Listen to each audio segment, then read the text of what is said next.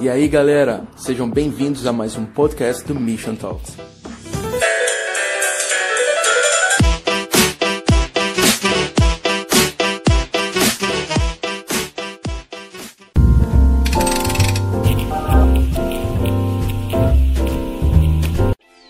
Fala galera, começando aqui mais um Mission Talks e hoje com um convidado ilustríssimo, meu querido Aloysio Alves, mas no meu coração é tiozito, o sempre eterno tiozito para mim. Para quem não sabe, é, Aloysio ele era meu líder de adolescentes na época que eu participava do departamento de adolescentes da Igreja Verbo da Vida Sede. E hoje ele é pastor na Argentina em Rosário. E tá começando uma obra lá, Deus tem se movido lá, e eu tenho certeza que cada coisa que ele vai falar aqui vai acrescentar de uma forma muito penetrante no seu coração. E, Tiozito, que honra receber você aqui, viu? Para mim, pra mim é uma honra imensa, para mim é um, é um prazer imenso ter você aqui. Ah, cara, eu que me sinto honrado, eu que me sinto honrado. Nós temos uma história juntos, a gente, uma galera aí, promessas do Senhor, e para mim é, é um motivo de orgulho também, sabe? De saber que você tem avançado e toda aquela semente, todas as lágrimas e suor Amém. que um dia a gente plantou, está sendo é, bem utilizado por vocês. Não só por você, como outros que também têm, têm avançado. Né? E eu que me sinto honrado. Para mim é, é honra e orgulho, é um mix de emoções. Pô, velho, Glória a Deus por tudo isso, tenho certeza que, que vai florescer ainda mais. Mas o que eu realmente queria saber, e eu acredito que para a gente começar, a gente podia falar um pouco mais sobre quem é você. Então, você podia dizer mais basicamente né, de onde é que você veio e também é, quem é você hoje, qual é a sua atuação hoje. Podemos começar por, por, esse, por esse viés aí. Pronto, então vamos lá. Minha história é bem longa, né? Mas eu vou tentar re resumir da, da melhor uhum. forma possível. Eu sou neto de pastor, né? É, minha família é cristã desde o início, nasci em um lar cristão. Ah, tive tive a péssima experiência de, de me desviar em um determinado momento e mais ou menos com uns 19 para 20 anos voltei para os caminhos do Senhor e aí eu realmente decidi é, viver uma vida diferente. Então quem sou eu? Eu sou eu achava que eu era um sonhador, né? Mas depois eu comecei a ver que eu não era um sonhador, eu era um homem de fé. É, eu não simplesmente sonhava as coisas e hoje eu tenho visto que aquilo que eu, eu sonhava, que eu um dia falei, tem se cumprindo. Então, eu sou um homem de fé é, um doido que largou tudo. Você bem sabe, eu tinha um, um, trabalha, tinha um trabalho bem estável, é, com salários muito bons. A minha área, eu sou arquiteto e urbanista de formação. E, bom, e esse doido aí que largou tudo, fizemos as nossas malas, exatamente oito malas. É, vendemos tudo que tínhamos, ofertamos outra parte que tínhamos, e eu, minha esposa, Juliana, meu filho Guilherme, de 7 anos, viemos para a Argentina como o primeiro passo que o Senhor tinha nos dado. O Senhor nos deu uma palavra, me deu diretamente uma palavra bem específica de que sobre missões. Eu tinha sempre tive isso no meu coração. Uhum. E certa vez ele falou que não seria um, não seriam dois, não seriam três, não seriam quatro, seriam vários países. Uhum. Bom, para mim é que dali testificou, porém eu não sabia qual o primeiro passo que eu deveria dar. E depois de um tempo, é, eu comecei a me sentir incomodado, na verdade, de estar na minha zona de conforto, um salário muito bom, um apartamento muito bom, com tudo fluindo perfeitamente. E o Senhor me deu a palavra de dar o primeiro passo. Eu não sei se você se lembra, mas em um dos nossos acampamentos, o pastor José Lito, um amigão nosso, ele disse: O Senhor está te dizendo hoje, dê um passo e eu vou colocar o chão. E eu dei o primeiro passo. O primeiro passo que o Senhor nos deu foi para vir para a Argentina, apoiar uma obra de um outro amigo sonhador e homem de fé, como, como eu, que foi o pastor Léo, tio Léo aí na, no tempo também. A gente substituiu eles. A gente, por um tempo, foi líder dos adolescentes, uhum. trabalhando diretamente com os adolescentes e substituímos ele. Bom, viemos para a Argentina. Antes disso, nós passamos por várias fases aí na, na, na igreja, que eu acredito que vai fazer parte de, de, um, de, um próximo, de uma próxima pergunta. Mas a Luiz é esse: desbravador, sonhador, sonho, continuo confessando. Tudo que eu tenho, que eu confessei um dia, tenho visto se cumprir hoje, a respeito, inclusive, da sua vida, você sabe com disso. Certeza, com certeza. Da vida de tantos outros que. que e, e eu não estou esquecido do nosso jogo. Sim. Entendeu? Então, é, cara, eu vivo pela fé, eu sou isso, larguei tudo, não me arrependo de absolutamente nada do que eu fiz. Esses dois últimos anos, uhum. três últimos anos, principalmente, foram mais intensos ministerialmente. Mas é isso. É isso. E tudo assim, tudo que você já passou, ele basicamente veio de uma decisão, né? Claro que vem de um propósito Vem sempre de, de algo que Deus vai construindo no nosso coração, mas chega um momento que a gente toma uma decisão, né? E assim, é, como, como foi Tizito, essa sensação para você tomar uma decisão para você fazer o que você faz hoje? O que que você hoje tem para falar sobre alguém que está prestes a tomar uma decisão de sair da sua zona de conforto? Pode ser que seja em algo menor, pode ser que seja em algo maior, como você está fazendo. Mas o que, então, que você então, tem para falar sobre isso? Cara, eu, eu, eu, eu, eu, eu, eu aprendi e vivi isso, e eu vi como isso daí me geraram bons frutos. Primeira coisa de tudo, seja fiel à, à, à igreja local, ao pastor local. É, sirva com todo o seu coração, com, com, tudo que você puder, sirva ao Senhor na sua igreja local. Então a gente a gente começou, eu, e minha esposa, a gente começou departamento infantil na igreja de crianças. Né? Eu fui tio, então é, é, eu comecei a ver que eu estava ficando muito velho porque eu fui tio de, da, das crianças de 4 a 5 anos. Sim. E daqui a pouco eu sou o líder deles nos adolescentes, ou seja, os meninos já estão tudo 8, 9, 10 anos à frente sim, sim. e eu tô lá agora como líder deles. Então, nós, eu, eu fiz parte da, da da igreja de crianças, do louvor, dos jovens, ah, cara, eu fiz da, da, comunicação e multimídia. Eu acho que a única coisa, a única coisa que eu não fiz é, a única coisa que eu não fiz foi aconselhamento. É, a parte de aconselhamento, assim, de conselheiros mesmo no momento de salvação, mas a gente pregando, a gente fazia oração e, Até mesmo e aconselhava né, pessoas. Né, e família também. Uhum. Então, assim, a gente fez tudo um pouco. Nós fomos. Nós fizemos o possível e fomos fiéis em tudo que o Senhor colocou em nossas mãos. Então, a primeira coisa que eu digo: seja fiel. E quando a palavra diz que aquele que é fiel no pouco será colocado sobre o muito, né? Então eu paro para observar. Às vezes a gente acha que está fazendo só alguma coisa. Eu acho que às vezes a gente acha que está só cuidando de crianças. Às vezes a gente acha que tá só pegando uma música para tocar no, no momento de louvor, entendeu? Mas não, a gente tem, tem lançado sementes que a gente não sabe onde, onde vai chegar. Inclusive, eu tenho até uma pregação, eu preguei assim que eu cheguei aqui na Argentina, que é Semeando com Serviço. Tá em espanhol, mas está traduzida. Tem um, um, um, rapaz que interpretou, uhum. mas é, é Semeando com, com Servir. E é basicamente isso. Contei um pouco da minha história e mostrei como é importante a semente que nós temos lançado no serviço, na nossa igreja local, com fidelidade ao Senhor, ao nosso pastor, e aonde isso vai, vai nos levar e o que vai proporcionar. Ser fiel. E assim, você estava até falando, né, que uma das coisas que fez com que você pudesse alcançar hoje, que você tem feito, é o serviço na igreja local. Você poderia dizer que essa seria a principal preparação que o missionário deve ter antes de atuar no campo? Quais são as principais, é, quais são as principais características que o missionário deve ter? Qual a principal preparação que alguém que quer ir para o campo missionário deve ter antes de atuar no campo missionário? Então, eu, eu, eu entendo o seguinte: Paulo, quando ele fala sobre os pré-requisitos né, para um obreiro, para um, um aquele que anseia né, é, essa grande obra, tudo aquilo dali, to, todos aqueles aquelas características que ele coloca, você vai ser provado naquilo e vai trabalhar tudo aquilo dali no momento que você está servindo.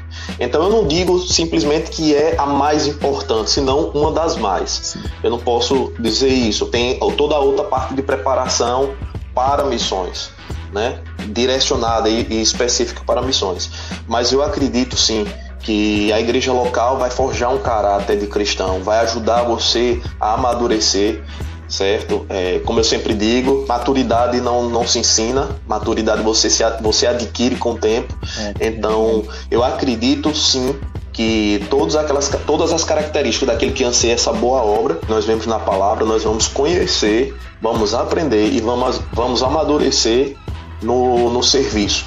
Então, para mim, eu vejo como uma boa forma de aprovar ou reprovar aquele que anseia cumprimento do chamado. Massa, que massa. E isso daí, é, eu creio que toda, todo missionário tem que ter isso em mente, né? Se realmente quer fazer algo nessa área, tem que servir na igreja local, tem que colocar os pés e as mãos para trabalhar. E assim, o senhor pode até falar mais do que eu, mas são as coisas que você mais aprendeu na igreja que você pode aplicar na sua vida pessoal, no seu trabalho, no, no secular. Então, uma das coisas que, que eu mais aprendi foi a respeito de compromisso, sabe? O compromisso com as coisas que eu tenho na minha, nas minhas mãos para fazer.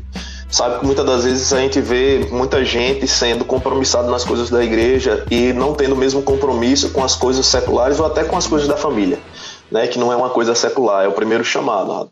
Tanto é que a palavra ensina aquele que não conhece e que não cuida dos seus é pior do que o incrédulo. Uhum. Então, é, uma das coisas que eu mais aprendi com o serviço na igreja local e com as coisas. Foi, foi, foi compromisso. Foi o compromisso, a diligência. Você bem sabe, eu, eu nunca fui, nunca me atrasei e também não aceitava que ninguém atrasasse, porque se nós marcamos um horário, nós tínhamos que cumprir.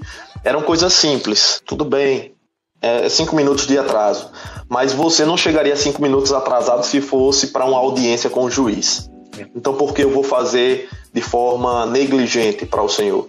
Então, isso tudo eu levei para minha vida. Tanto é que depois, em 2016, eu pedi demissão de um emprego, porque já estava no meu coração isso, e eu abri uma empresa, e a empresa deu certo, está até hoje funcionando, porque eu coloquei, introduzi os princípios que aprendi durante o serviço na igreja entendeu? De compromisso, de fidelidade, de, de diligência, de organização, de honestidade, entendeu?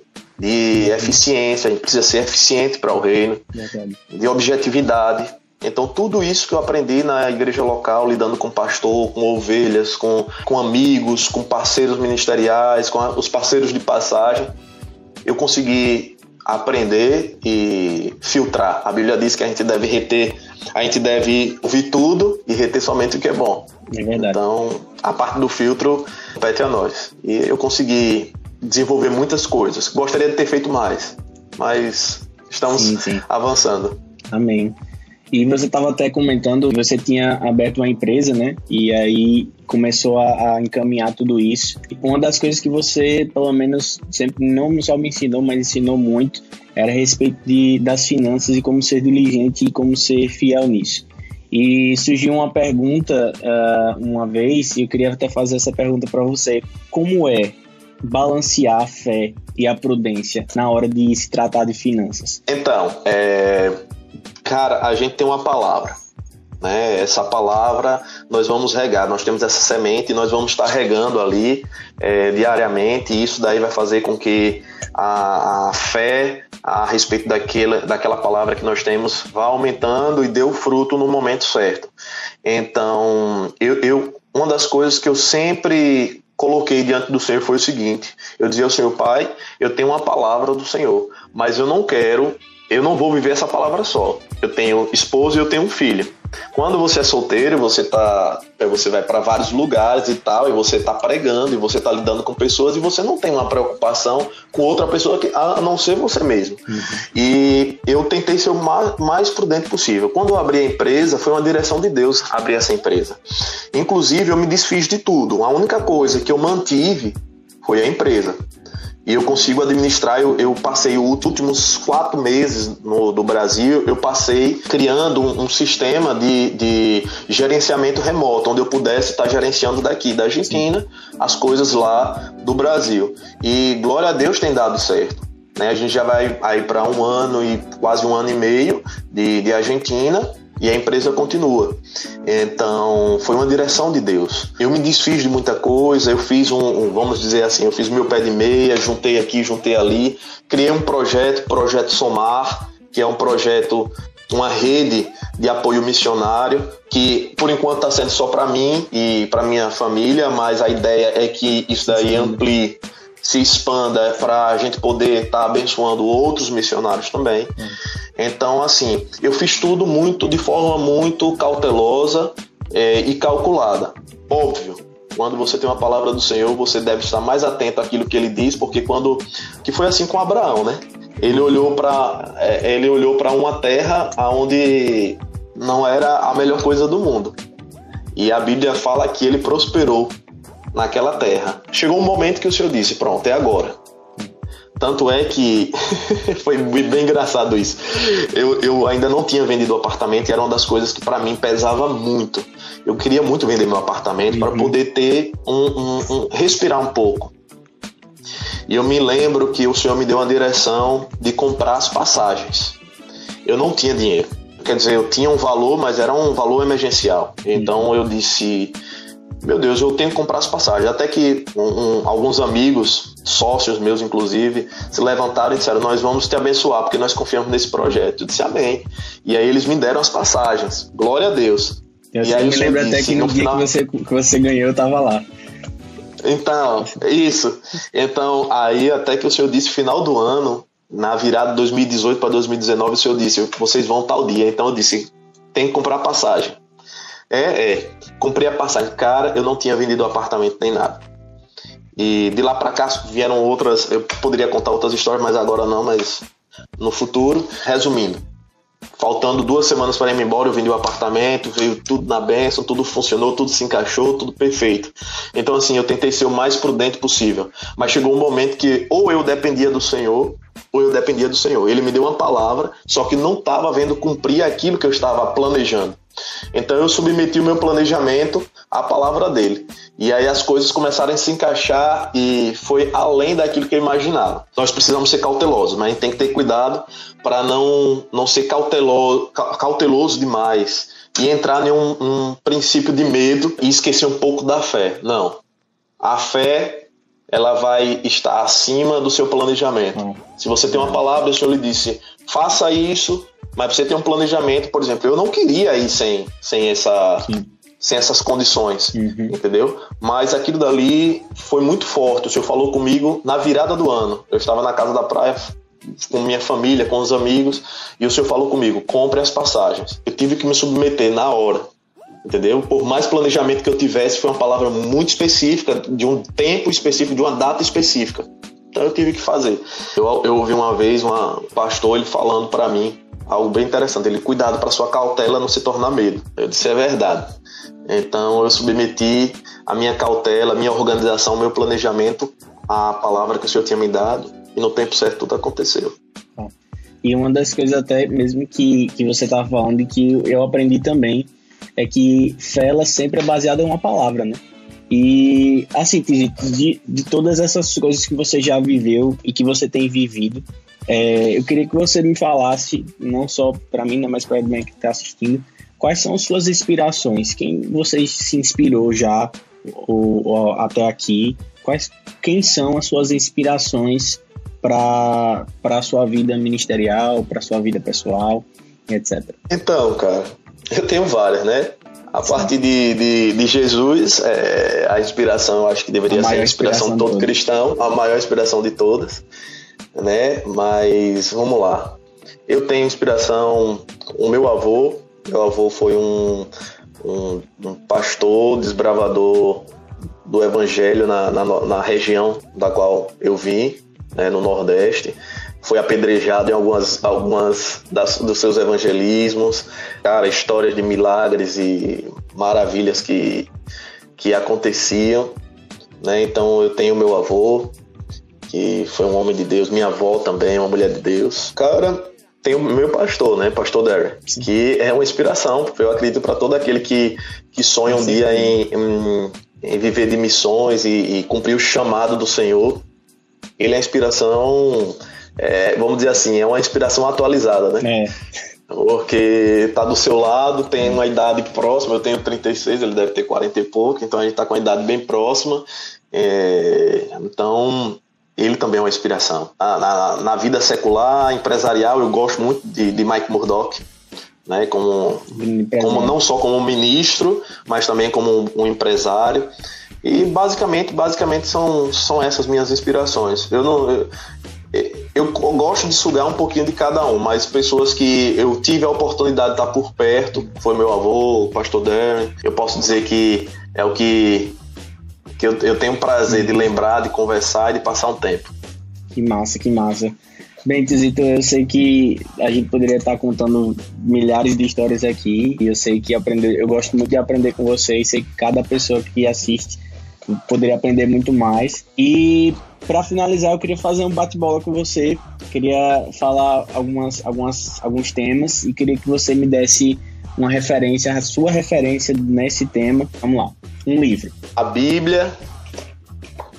Ah, cara, eu tô lendo esse, eu li esse daqui, A Cultura do Avivamento. Ele tem uma contribuições de Bill Johnson, Benny Liebercher, é sensacional. Tem, sensacional. Seu, tem sido então, seu livro de cabeceira por enquanto.